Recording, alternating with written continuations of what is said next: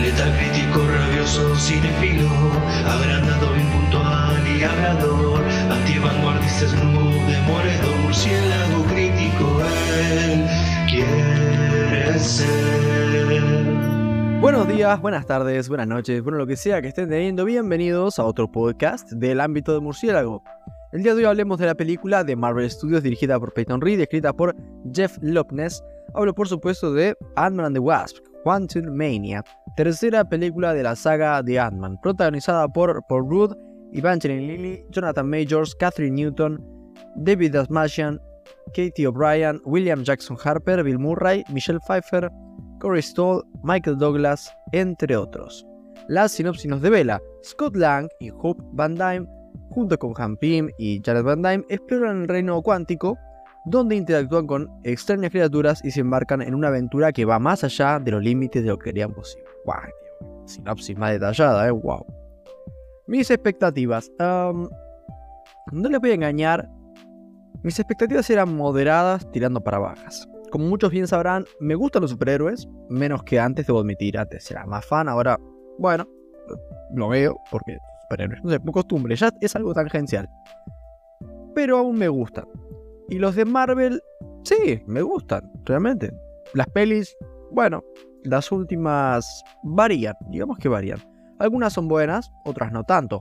Y basado un poco en los trailers que nos mostraban de esta peli, yo fui al cine esperando algo bastante malo. No tenía pinta de ser algo bueno, eso desde ya. Ojo, yo defiendo a Ant-Man. La primera película me gusta mucho, la primera me parece correcta. Pero siento que acá, por lo menos en los trailers, la impresión que me dio esta peli fue de salirse un poco de lo que suele ser una peli de Ant-Man. ¿No? Algo más chico, divertidito. Pero ello, no, ojalá Ant-Man and the Wasp Quantum Mania me sorprenda. ¿Fue el caso? ¿La peli es un desastre o un éxito? ¿Tiene la suficiente chispa o se queda corta? ¿Es recomendable? Vamos a averiguarlo.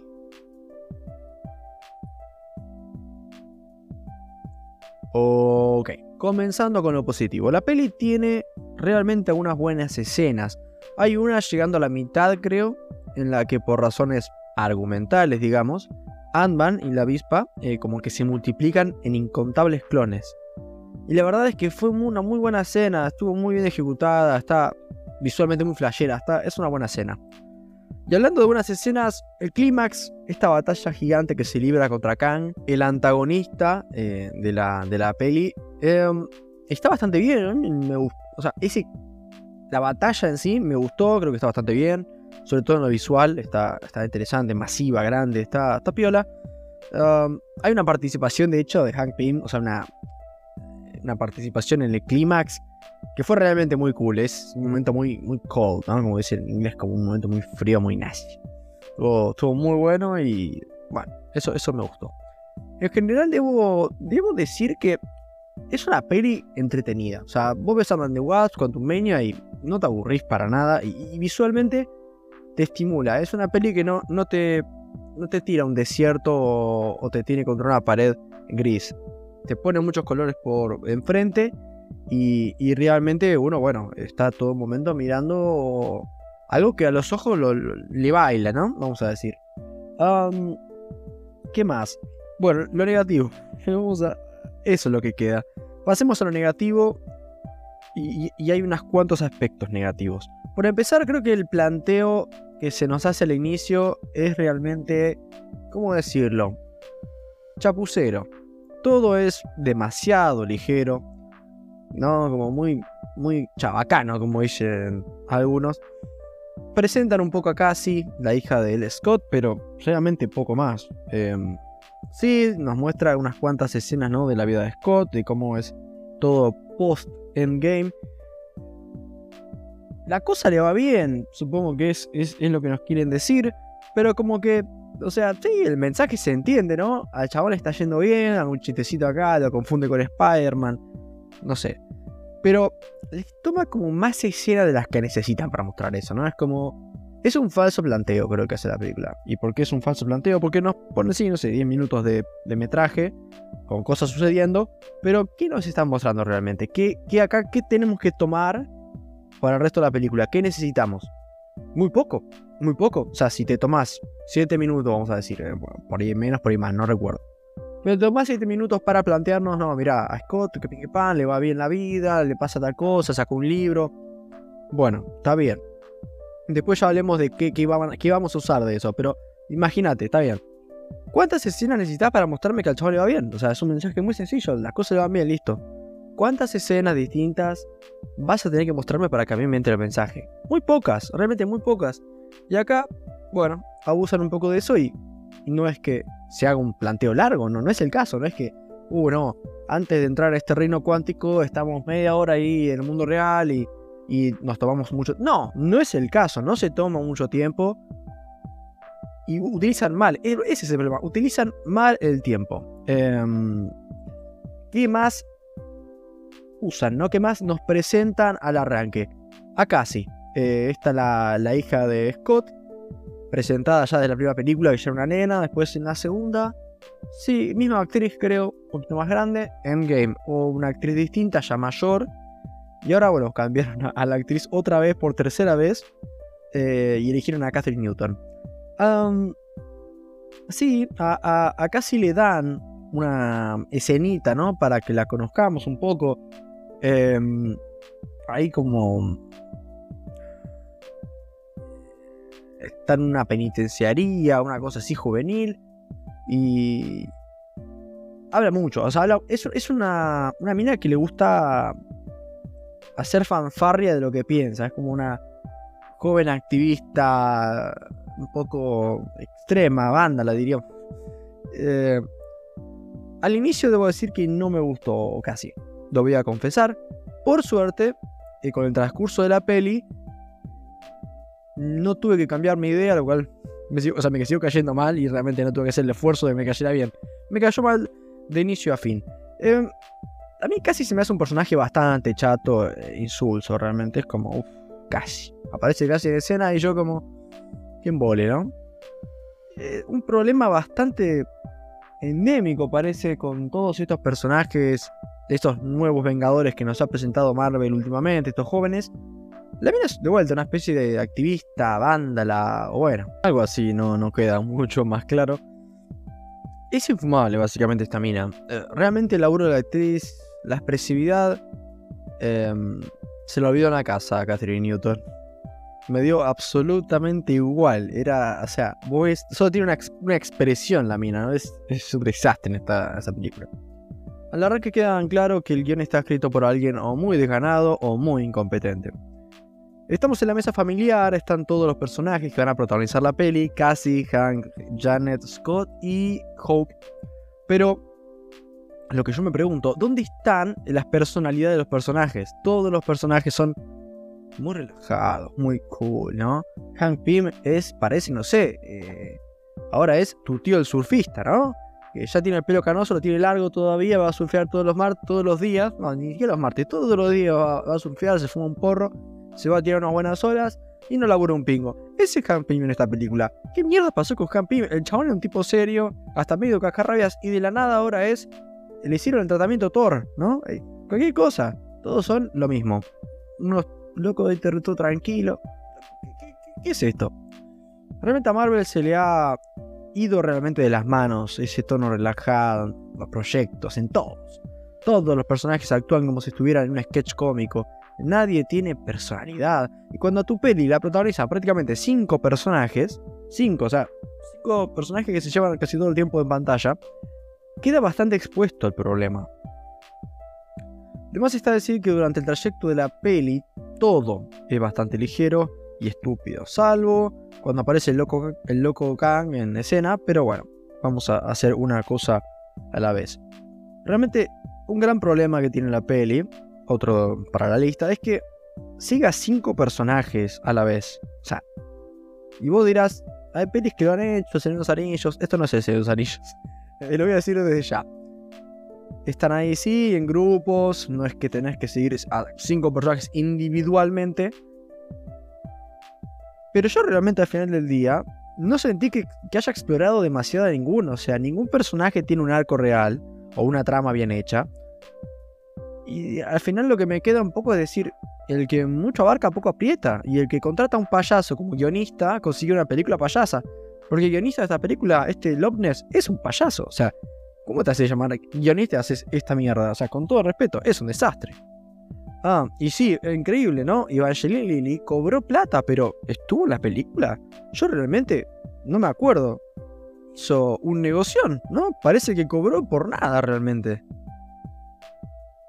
Ah, sigamos con lo negativo. Y hay, para cortar. Em, hablemos de lo visual. Sí, tiene cosas buenas, ya les dije, es estimulante. Los diseños de estos alienígenas cuánticos me gustaron. O sea, no, aunque tipo no le tengo mucho cariño a la película, debo decir que ese, ese aspecto estuvo bien. Y, algunas cosas ahí en el cielo, visualmente vuelta interesante, es como tener un lindo fondo de pantalla. Pero aunque son cosas que puedan estar bonitas, todo se ve tan falso. El suelo. Dios, el suelo se ve tan falso.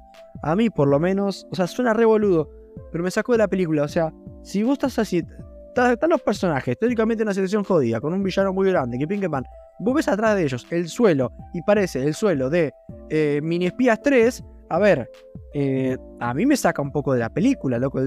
¿Qué, onda? ¿Es, eh, más que el mundo cuántico, es el, mundo más renderizado. ¿Cómo es el tema? Ok, más cosas estúpidas. Kang. este es el nuevo gran villano de Marvel. Voy a decir algo.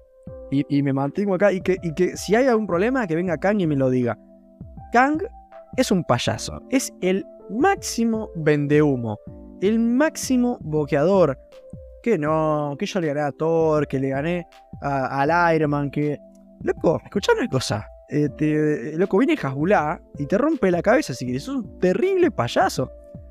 Eh, ya bastante te está costando con el hombre hormiga, ¿no? Que a mí me, gusta, me cae bien, pero Batman, tipo, pelea, bueno, ha peleado con el otro que era medio igual, bueno, el, el Yellow Jacket, después con Ghost, que bueno, sí, atravesaba las paredes. Flaco, te está ganando un flaco que le ganó a, los Serie B de los villanos, eh, te digo, o sea, loco, eh, sos medio payaso, Kang, eh. Es más, o sea, ya ni siquiera que es un vendehumo terrible, porque lo es. No me pareció intimidante. Inquietante, supongo que sí, me parece un poco inquietante. Parece más un loquito payaso que alguien que imponga respeto. Más que decir, che, no quiero problemas con este tipo. Yo pienso, che, nadie puede llamar al psiquiátrico. O sea, por favor, lo peor de la peli, o sea, lo peor, peor, peor, peor de la peli que me pareció odioso fue Modoc. Muchos agarran y dicen, no, loco, pasa que igual, escucha una cosa, acá entre nos, Modoc ya es un personaje estúpido de los cómics. A ver, sí lo es, o sea, voy a pensarlo fríamente, el modo que conocí siempre, sí es un personaje estúpido, pero es tan, tan mal hecho acá, tan mal enlazado a la peli. Lo odié, lo odié. Me pareció que un niño de 5 años fuera de joda podría haber escrito a un personaje mejor. Está tan terriblemente hecho a nivel de escritura, lo que hicieron con él, su final. Dios, el guionista debería, no sé, le deberían retirar la licencia para escribir, es un perro. Hay dos cosas que no entendí eh, de esta película. Una es, ¿por qué carajo contrataron a Bill Murray? En serio, el actor más desaprovechado en un rol de la historia. O sea, el personaje de él, nada, nada de nada. ¿Por qué Bill Murray? O sea, ¿con qué necesidad podrías haber contratado a mi primo, el de la charcutería, que iba a hacer lo mismo y no se iba a notar? O sea, cualquier cosa, un desastre. Porque no es un cameo, es un personaje de una escena o algo así. Y totalmente indiferente. A mí me deja y calculo que a cualquiera. Y la otra cuestión, escúchame una cosa. A ver, yo por ahí me olvidé algo. Pero los protagonistas están en este mundo súper chico llamado el mundo cuántico y en buena parte están buscando la forma de escapar. Sí, por ahí me perdí un episodio del anime o algo, pero ¿por qué mierda no simplemente se agrandan como hacen literalmente en toda la película y vuelven a su estatura normal? A ver, por ahí la peli dijeron, no, pasa que una lluvia cósmica, eh, una, una tormenta cuántica, no sé, pero a mí no se, me hace que tenga sentido. O sea, literalmente su superpoder es agrandarse y no se puede agrandar. O sea, what the fuck. Eh, hubiera dicho que el poder, no sé, el problema hubiera sido que, no sé, se había perdido uno o algo. Pero que no se puedan ir, literalmente es lo único que podrían hacer. O lo más claro que podrían hacer. O sea, para. Mira, me están trayendo el marcapaso, es una locura, me estoy poniendo re nervioso. Para terminar, para terminar con lo negativo, para terminar con la crítica. El final, dos cosas. No me dejó absolutamente nada la película, no me dice nada. O sea, aunque sea la primera, no sé, tampoco me dejó tanto, siendo sincero, pero, pero la disfruté más. Esta no me deja nada, nada, nada, nada, nada. No quiere dar un mensaje de nada, creo. Es una experiencia tan vacía y sin vida que me da ganas de escupir a la persona que está sentada al lado mío en el cine. O sea, aunque sea un viejo, no importa, le escupo en la cara y me pego un tiro o me... No sé, no sé, pero qué basura. Y dos, qué final de mierda. Qué final de mierda desprolijo y cagón hicieron realmente. No sé qué quisieron hacer. Al pedo dan vueltas, como que te amagan a hacer algo una cosa y luego hacen otra más fácil y luego... Cualquier cosa, es un desastre. En resumen y para finalizar, y porque realmente se me está enervando la sangre, una película mediocre pero entretenida. Se nota a leguas que, le falta cualquier tipo de corazón.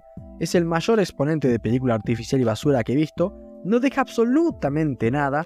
Tiene tan pocas ideas de peso y queda en lo más absolutamente genérico posible.